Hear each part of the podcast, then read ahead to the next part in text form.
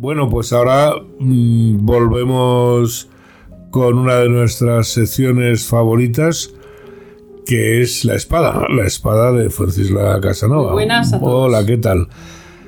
Digo favorita porque aunque tratamos temas muy duros y no necesariamente agradables, hay otras secciones de este programa pues que son para reírnos y tal. Pero sí que realmente es poner, y Fuencisla nos pone encima de la mesa pues las verdades de la vida, las que nos están haciendo tragar. ¿no? La semana pasada estuvimos hablando de la ONU y de cómo la ONU está intentando que la pederastia se convierta en algo legal, intentando, ya lo está recomendando, eh, lo está haciendo en sus recomendaciones. Y hoy vamos a seguir con el tema porque es largo y hay mucho yo que creo- decir, hay mucho Muy que bien. decir sobre este tema. Muy bien. Eh, bueno, ¿qué pasa, con la, ¿qué pasa con la ONU? Que eh, tiene organismos, por ejemplo, como la UNICEF, ¿no? Cuando emiten estos informes recomendando la despenalización de, de conductas delictivas, como la pederastia, eh, ¿qué pasa con la, el sexo co- de menor, en menores? O sea, de el- la conducta sexual en menores, con menores, entre un adulto y un menor. ¿Qué ocurre con UNICEF? Que lleva mm, años y años denunciando el matrimonio de niñas menores de 18 años. eh, como mm, una violación de los derechos humanos. Ahí es que eso es que eso es un, Muy choca. bien, muy bien traído. Es una contradicción Muy brutal. Entras en la página web de la UNICEF y dice no al matrimonio infantil. Pero esto cómo se come? ¿Cómo se come? No al matrimonio infantil, pero la conducta sexual del menor consentida, Muy bien. porque a veces ocurrirá que un menor, una niña, consiente un matrimonio porque sus padres son pobres y, y al casarse les va a ayudar a salir Bueno, de esa situación. o Entonces, eso merece, como ellos dicen, como dice este informe, esto sería mm, reprobarlo, castigarlo, sería discriminación. Totalmente. Lo llaman discriminación. Son, como ya os dije en la pasada, en la pasada cápsula. Claro, pero en muchos sitios son costumbres, es su cultura, como dicen, ¿no?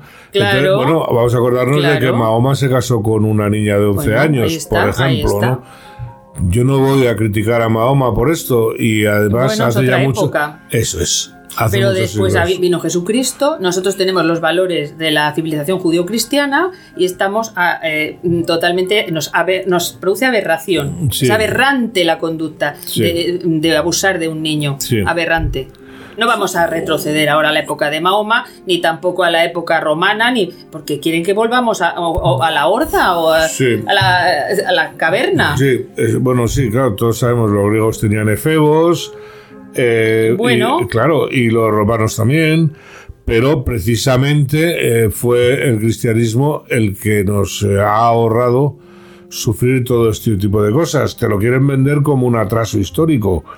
A mí me parece una liberación de la gente. O O sea, todo esto, a ver, Enrique, esto no vale nada. La UNICEF no vale nada. no, no, son estafas. Ya no valen nada. Son Son un- estafas. es una estafa. Estafas. Esto es una, una mentira. Sí, y sí. es una manera de, de acaparar Sí. dinero. Hay organismos de estos. Ya no valen nada. Yo hay algunos que les tengo especial asco, y de la ACNUR, por ejemplo, ¿no? Totalmente. ¿Y las ONGs? es- es- todas. Todas son. Estás en- bueno, todas no, te quiero decir, todas Sí, las la- que están en el. la en mayoría el- son globalistas. En el lío este, ¿no? UNICEF, ANUR, ACNUR, Todas globalistas. estas, Pero es así, ¿no? Y más. Pedófilos. Sí, Te ponen las caritas de los niños en los anuncios, Sí. ¿no? Pobre- Pobrecito, pero Sí. luego por detrás eh, quieren, bueno, ya por detrás, ¿no? Ya nuestra cara nos están diciendo que, que hay que consentir las relaciones sexuales cuando es con un adulto, Oh. entre un niño y un adulto. En Estados Unidos, ¿qué pasa? Que en Estados Unidos está habiendo una reacción en muchos estados Claro. republicanos muy fuerte frente a todas esta- estas políticas de la ideología de género. Eh, entonces, este informe, por ejemplo, eh, en Dakota del Sur, se ha prohibido, se ha, se ha penalizado la- la- lo que hablé en un programa, la, el transición, la transición del sexo. O sea, las, la- los tratamientos para transicionar, sí. hormonación de menores, Sí. eh, mm, las operaciones de cambio, de, bueno, de, de cirugía estética para hacer como que bueno, cambian de sexo. operaciones, mutilaciones, eh, barbaridades, o sea, destrozos mentales. Eh, el otro día venían unas fotos de estos penes que implantan, que Bueno, es, pero es de verdad, o sea, yo no creo como alguien se puede creer que tiene un pene con, con eso que le ponen ahí. O sea, que es que es eh, salchicha revilla, yo qué sé, lo que tiene ahí es una barbaridad, Pero ¿no? estas Pero personas están muy, muy afectadas mentalmente y, y, bueno, sufren de delirios. Eh, lo que quiero deciros es que, bueno, un poquito algo de esperanza en este, es que hay una reacción muy grande en muchos, en muchos estados de los Estados Unidos, cosa que en España la verdad es que no, no. Eh, ¿Qué ocurre? Que varios, eh, varios senadores americanos han pedido, republicanos han pedido a la, a la, a la embajadora de, de Estados Unidos en la ONU que presente una, una queja formal mediante carta donde dicen, dicen que, que digan que apoya a pedófilos, que apoyan a pedófilos. bueno, un rayo de luz. Claro, también, como digo, en el estado de Dakota del Sur se ha prohibido, se, se ha prohibido, se ha hecho una legislación para prohibir las- el, transi- la el transicionar a los, a Claro, los menores de edad. claro. Entonces, eso les, eh, eh, por eso sale este informe. Porque en este informe también están pidiendo la despenalización. O sea, como ya ven, es, es la guerra. Ven la Ven la reacción. De, de lo- de la, la gente hon- honrada, honesta y con valores, pues están eh, presionando, presionando para eh, Que no se les escape. que no se les manos, se está escapando. De alguna manera temen que se les vaya a escapar de las manos, porque es demasiado repugnante Mm. para, que, para que no se pueden relajar. Y por eso sacan informes. Porque en este informe también dicen que no se puede penalizar a las personas que quieren transicionar o que quieren op- o someterse a operaciones de cambio de sexo. Mm. ¿eh? En este, en este mismo informe del que, estamos debemos, hablando. Que debemos del 8 pagar de marzo. debemos pagar todos. Que tenemos que pagar todos. Todos. En fin. Vamos a ver, eh, no sé si algún- alguien se acuerda de, un i- de una mm, denuncia que hubo en el 2018. Eh, un ex alto comisario de la ONU denunció, no recuerdo el nombre, pero bueno, un alto comisario de la ONU denunció la existencia de una red de pedofilia en el seno de la ONU. Eh, decía este alto, ese alto comisario que eh, contaba con 3.300 funcionarios implicados en Madre 60.000 violaciones durante 10 años, conducta que calificó como endémica. Y todas esas personas, todos los funcionarios de la ONU que se unieron, intentaron, bueno, denunciarlo también, pues los- a todos ellos los despidieron. Entonces entendemos O sea, no despidieron a los que habían hecho esas prácticas, sino no, a los que lo, habían taparon, denunciado. Lo ¿no? taparon.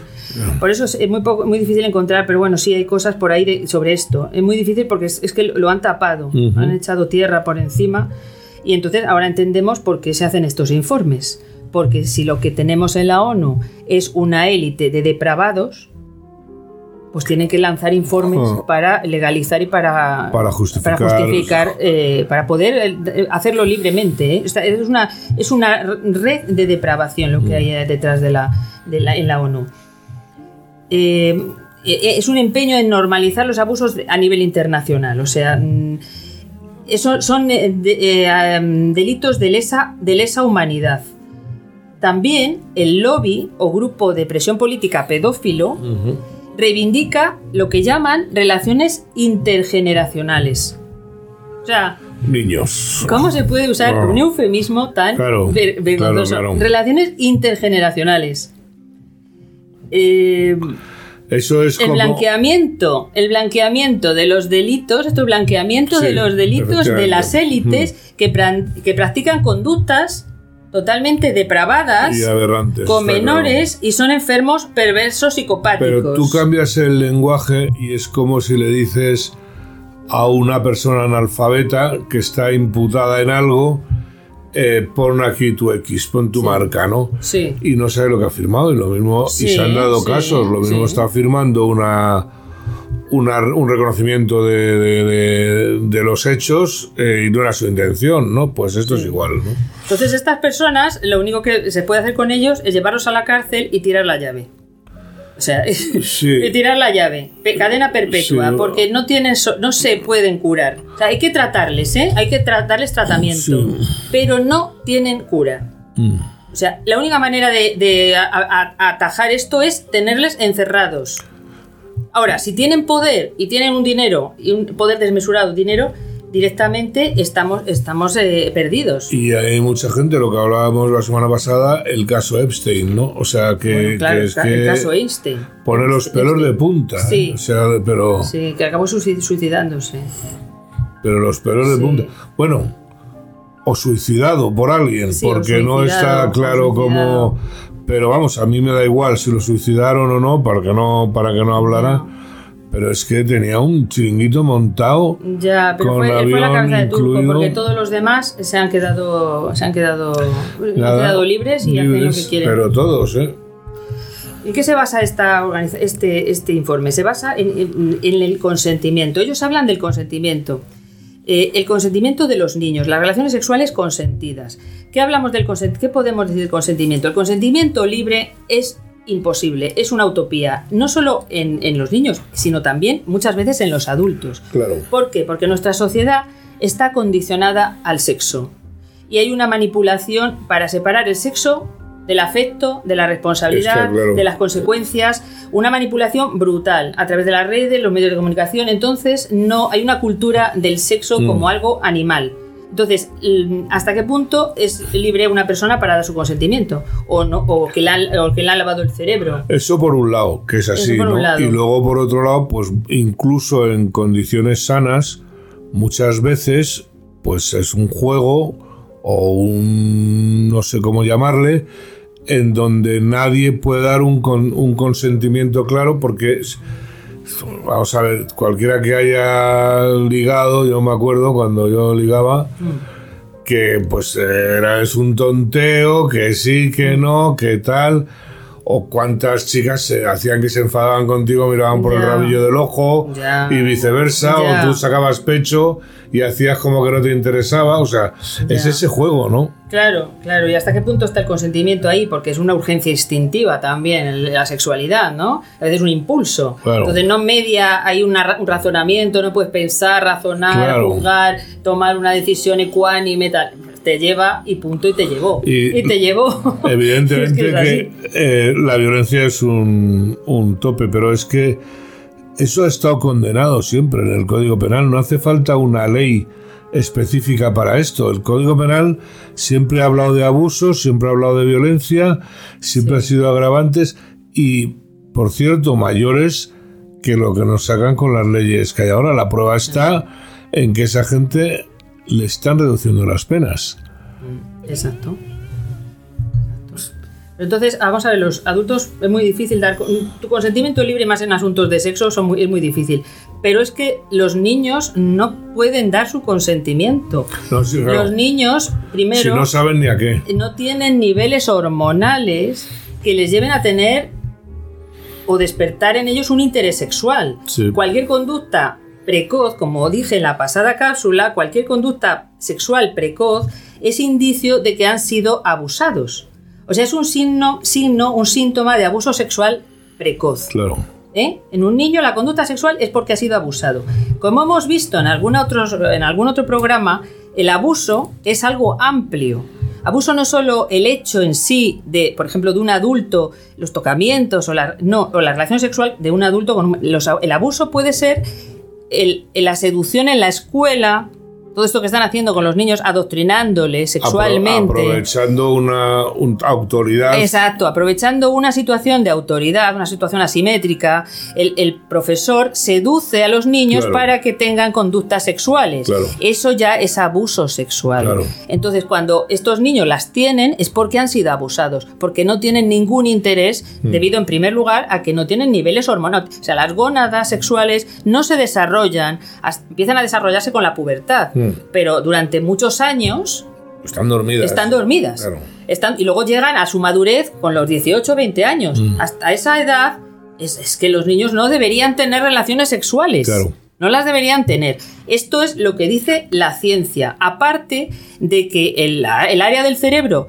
donde está la voluntad ¿eh? y la, la capacidad para tomar decisiones no se desarrolla, todo esto que digo, hasta, hasta los 25 años. Yo, chica, yo es que no pueden tomar pero decisiones. es tan elemental. No o pueden sea, consentir. Yo creo que lo sabemos instintivamente. No es que tenemos que estar Pero aquí. tenemos que, ya lo sé, si es, es, es así, pero tenemos que decirlo. ¿Por qué? Porque estos, eh, estas, es- las Naciones Unidas, cuando, se, cuando emiten informes hablando de la- del consentimiento de los niños a tener relaciones con adultos, están desacreditándose a sí mismas, porque se están saltando todas, todas los, eh, usando la ideología y, y pasando por alto la ciencia. Hmm. O sea, ellos mismos se desautorizan. La ciencia, la psicología, la neurociencia, la biología, la medicina dicen que los niños no pueden dar Yo- su consentimiento yo ya y, he que, visto- y que el abuso sexual tiene consecuencias gravísimas, quedan destruidos, o sea, son muertos vivientes. Ya he visto alguna declaración por ahí de algún mermao, no sé si era mermao o mermada, eh, diciendo que no creía en la ciencia.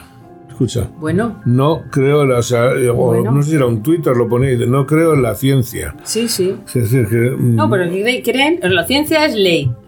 Y el otro día Pero- hablábamos, el otro día hablábamos del padre. Claro. Del, del padre coercitivo, de la ley. Mm. O sea, es saltarse a papá. Esa persona que habla así tiene un problema con su padre.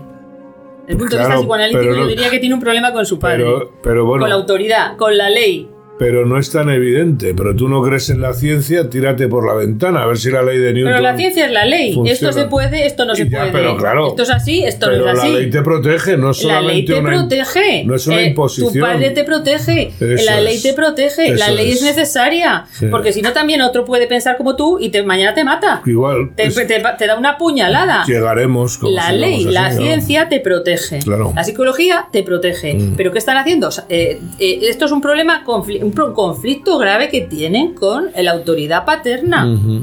¿Eh? Estos, también estos de las élites, que son, como dije todo, estas, estas estructuras de personalidad perversas, psicopáticas, tienen un conflicto con su Claro. padre muy grave, muy grave, y entonces a, a- a demoler la ley. a- La ley. Entonces, eh, ¿de dónde viene? O sea, ¿de dónde viene todo esto? De considerar, bueno, una, ya lleva tiempo que se oye por ahí cosas eh, del lobby eh, mm, pedófilo. eh, considerar la, la, orienta- la- considerar la pedofilia la la- como una orientación sexual más. Esto viene de un movimiento de despatologización A ver. o de antipsiquiatría. O sea, esto es de los años 60, 70. La, Line Cooper, yo Esto recuerdo estudié- haber leído algo esto lo de eso. estudié yo en la carrera, en la Mm. carrera ya de mediados del siglo pasado, Estuvo, un estuvo poco muy más. de moda la antipsiquiatría. Pero es que esto viene de ahí, de la despatologización y de la antipsiquiatría. era, era una teoría que decía, o sea, negaba la enfermedad. Eh, bueno, lo que están haciendo hoy en día está, están dándole aire a la antipsiquiatría. Cualquier conducta es válida, es lo que yo. Sin embargo, la antipsiquiatría, hasta donde yo llego, clínicamente ha sido siempre un absoluto fracaso. O sea, no ha tenido. Bueno, hay algo de, tiene, tiene algo, algo entendible, ¿no? Yo- hay algo que se puede entender en la antipsiquiatría y es que en, eh, muchos, muchas veces, no mucha, mucho tiempo, no se sabía tratar las enfermedades mentales y se trataban de una manera mm, muy, muy agresiva para el paciente. Por ejemplo, se usaba el electroshock. El La época del conductismo a tope, se- ¿no? se- electroshock, se utilizaban los baños, eh, a- a baños de agua fría, De agua ¿no? fría, Pobrecitos, eh, los enfermos mentales. También la lobotomía, ¿no? O sea, esas prácticas provocaron, en cierto modo, un movimiento de rechazo. Mm. De. Lógicamente, Claro. ¿no? Lógicamente, pero es que como todo se puede usar bien para eh, dar un tratamiento más humanitario al, Sí. al paciente. Y, y también se puede utilizar para destruir y acabar con todas las categorías diagnósticas y tirar por tierra los manuales de diagnóstico, el DSM-5, el de- Nada, eh, cargarse todas las leyes, sí. eh, las eh, categorías, eh, los por ejemplo, le- eh, esto viene, fijaos de qué, de, viene de, por ejemplo, de eh, Michel Foucault. Michel Foucault. Mm, que son posmodernos, son filósofos posmodernos. Y- y voy a decir quién Estructuralista es- posmoderno, y sí. decir quién es Michel Foucault. Sí, Eh, hablaba cuenta, de cuenta. la exclusión de la sociedad eh, de ciertas personas. Él, él en el fondo se sentía un bicho raro, ¿no? Y decía exclusión de la sociedad de ciertas personas o patrones de comportamiento. Dice que la sociedad produce la enfermedad clasificando los trastornos mentales. Mm, Te lo está contando, claro, es- la sociedad Es la sociedad. la que produce la La enfermedad. sociedad. Él, él- él quería hacer lo que le diera la gana. De hecho, hubo algunas, algunos que le conocían que afirmaron públicamente que había tenido relaciones eh, sexuales con menores de edad en la etapa en la que estuvo en Túnez. Pasó una etapa en Túnez y eh, se oyó... Como tantos. Hubo, hubo, o sea, algo, algo había ahí. O, por ejemplo, Simón de Beauvoir también, ¿no? También está dentro de esta, línea. que Simón de Beauvoir tuvo relaciones sexuales con sus alumnos cuando daba clase o sea, estas personas, bueno, si es, lees la biografía de Simón de Beauvoir, eh, de una, madre, una familia muy tradicional, la madre era muy católica y tenía un conflicto eh, gravísimo, gravísimo con, con, sus padres, ¿no? Es un síndrome dípico donde predominaba un odio a, los padres terrible y al padre eh, que ella, ella, quería hacer lo que quisiera, ¿no? O sea, debió vivir o sentir que, que le, educaban de una manera muy represiva y hmm. que su mujer, su madre era una esclava, debió sentir algo así, ¿no? Por la forma en la que luego ella vivió. O sea, de una forma de vivir, eh, pues eso, sin normas, sin normas, sin leyes. Eh, pero no, es que el quitar unas leyes pone otras. Es que tú, eh, el decir eh, la pederastia está prohibida, a decir está permitida, es una ley por otra. No, siempre hay leyes, es imposible, lo has dicho tú antes, ¿no? Mm. También en el 2018 hubo unas charlas eh, las llamadas TED Talk, que están en, están en internet, no, han, no, han, tenido ahí, no las han quitado, que proponía la pederastia como una orientación, eh, orientación sexual más, proponiendo otro, la despatologización. O sea que este de aquellos lodos, o sea, de aquellos polvos vinieron estos lodos. Esto ya estaba cociéndose en la marmita. Es lo deprisa que ha ido. A mí me sigue llamando a decir, en 50 años, que históricamente no es nada, eh, ha habido un cambio de, con, bueno, no sé, como decís, de paradigma, ¿no? O sea, que, que, es alucinante, ¿no? Sí, sí. Pero, claro. Sí, por supuesto.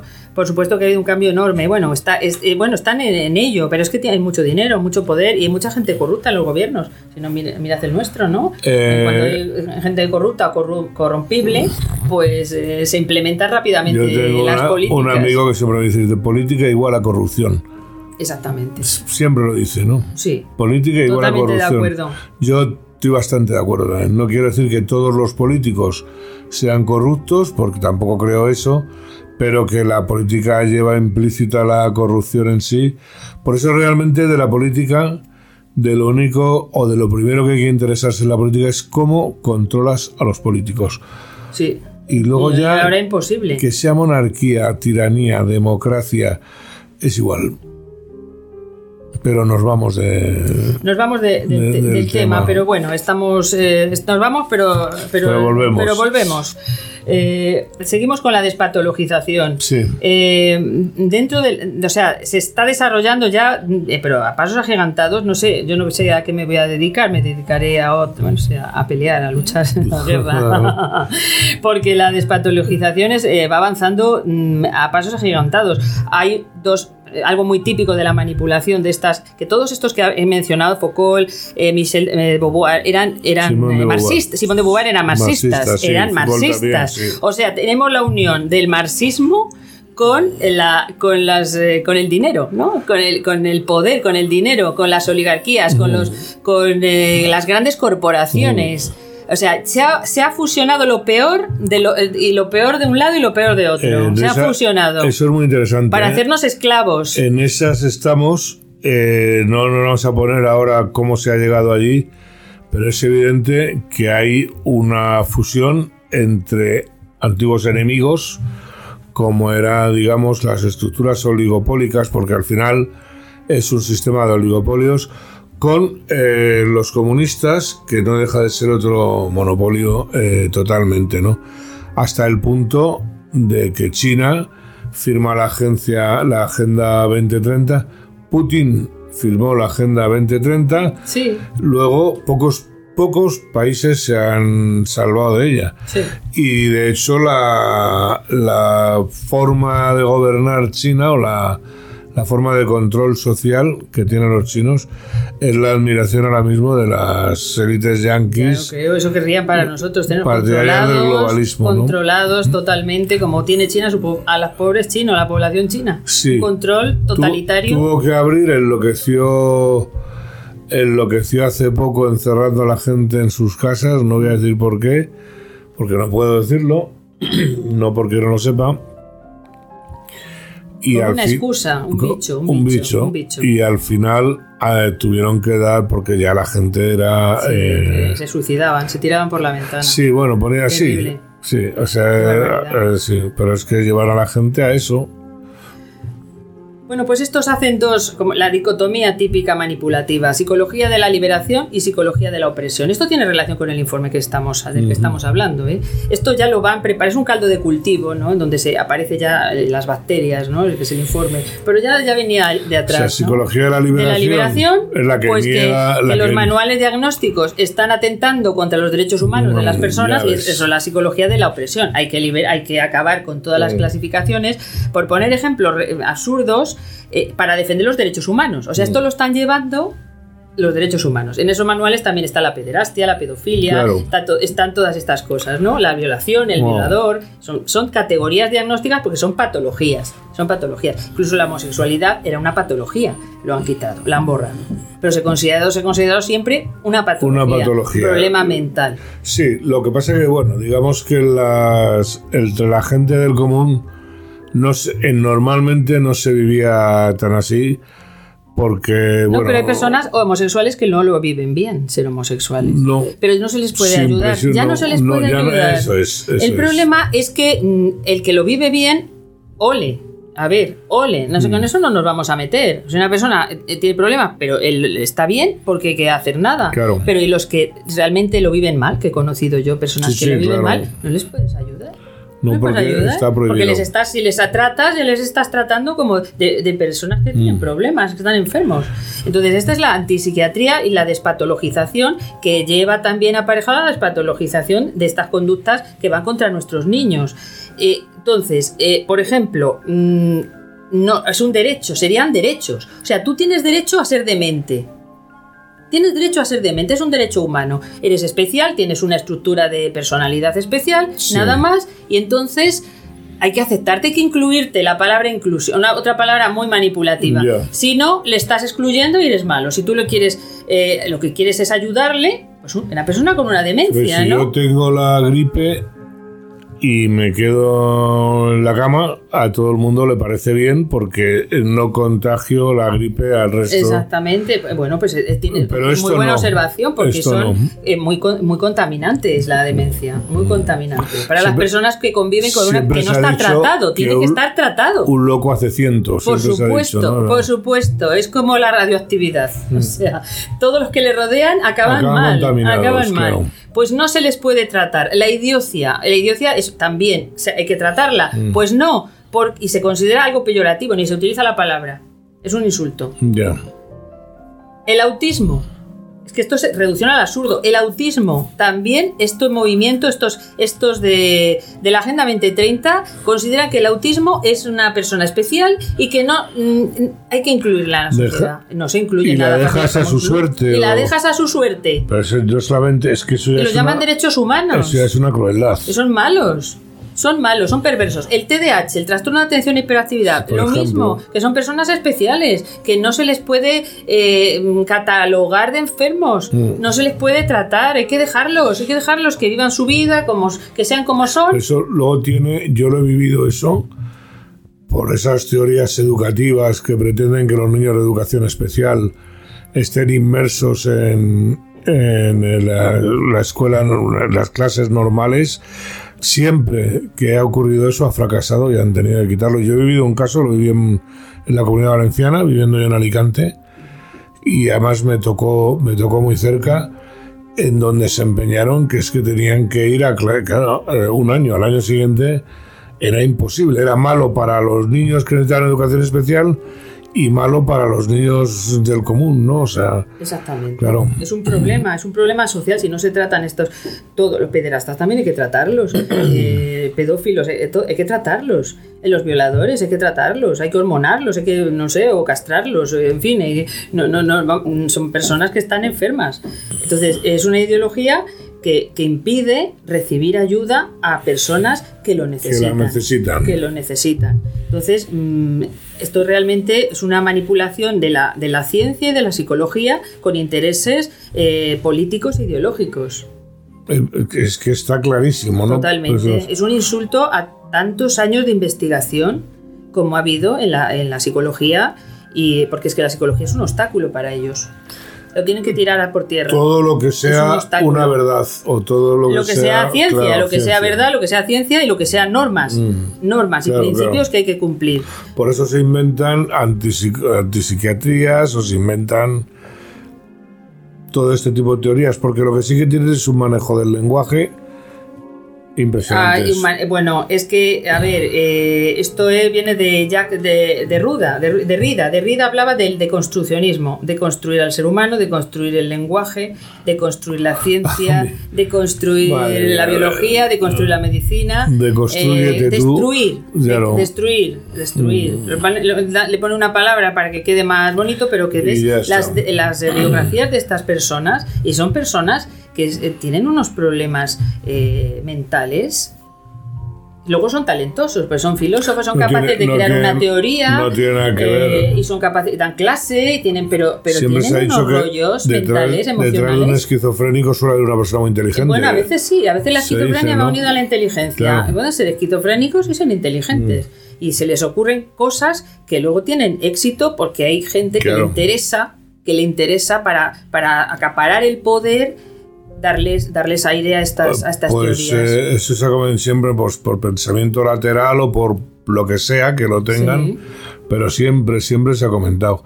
Esto es tremendo. Yo me voy como la semana pasada, me voy a, nos está haciendo señas ya Jaime Ocaña, el mejor técnico de España, Sí, como creo, le llamamos. sí, sí, sí. Y, y se nos acaba el tiempo. Yo no sé si nos da para otra para otro programa o ya prefieres Eh, cambiar de. Yo voy a cambiar de tercio. Yo- yo creo que ha quedado Pero bastante creo que patente, Está claro ¿no? que vienen a por.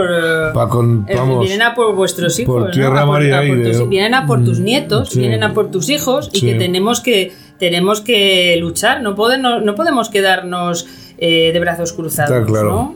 Eh, estos sinvergüenzas dicen que hay una sobrecriminalización. Dicen eso, una sobrecriminalización de los violadores de los, de los delincuentes sexuales o de los que roban una propiedad privada para no tendrás nada, no tendrás nada y, se- y serás feliz porque te, la habrán- te lo habrán robado todo. Entonces eh, tenemos que ah, tiene que haber una reacción, como está viendo ya en Estados Unidos, en muchos estados, tiene que haber una reacción también en España. Y cuidado con lo que votáis, ¿eh? Yo creo que la, que que la está viendo, lo que pasa es que vamos por detrás, pero cada vez más gente es consciente de este, de este tipo de temas, así que nosotros seguiremos, seguiremos dando eh, con el martillo al clavo Sí. hasta que entre, porque Sí. es que esto es una barbaridad. Sean conscientes, Francisla lo dice muy bien, de que vienen a por sus hijos, sus nietos, Sí, si es el caso, de que eh, esto es un esfuerzo de ingeniería social que están haciendo, una manipulación de nuestra sociedad y de nuestras vidas. No lo quiera ver de otra manera y no esté esperando que alguien arriba le solucione la vida porque no se la va a solucionar, o sea, no tiene, no tiene vuelta. En fin, Francisla, muchas gracias. Gracias a vosotros. Muy amable y la semana que viene más. Hasta la semana que viene. Hasta la semana que viene.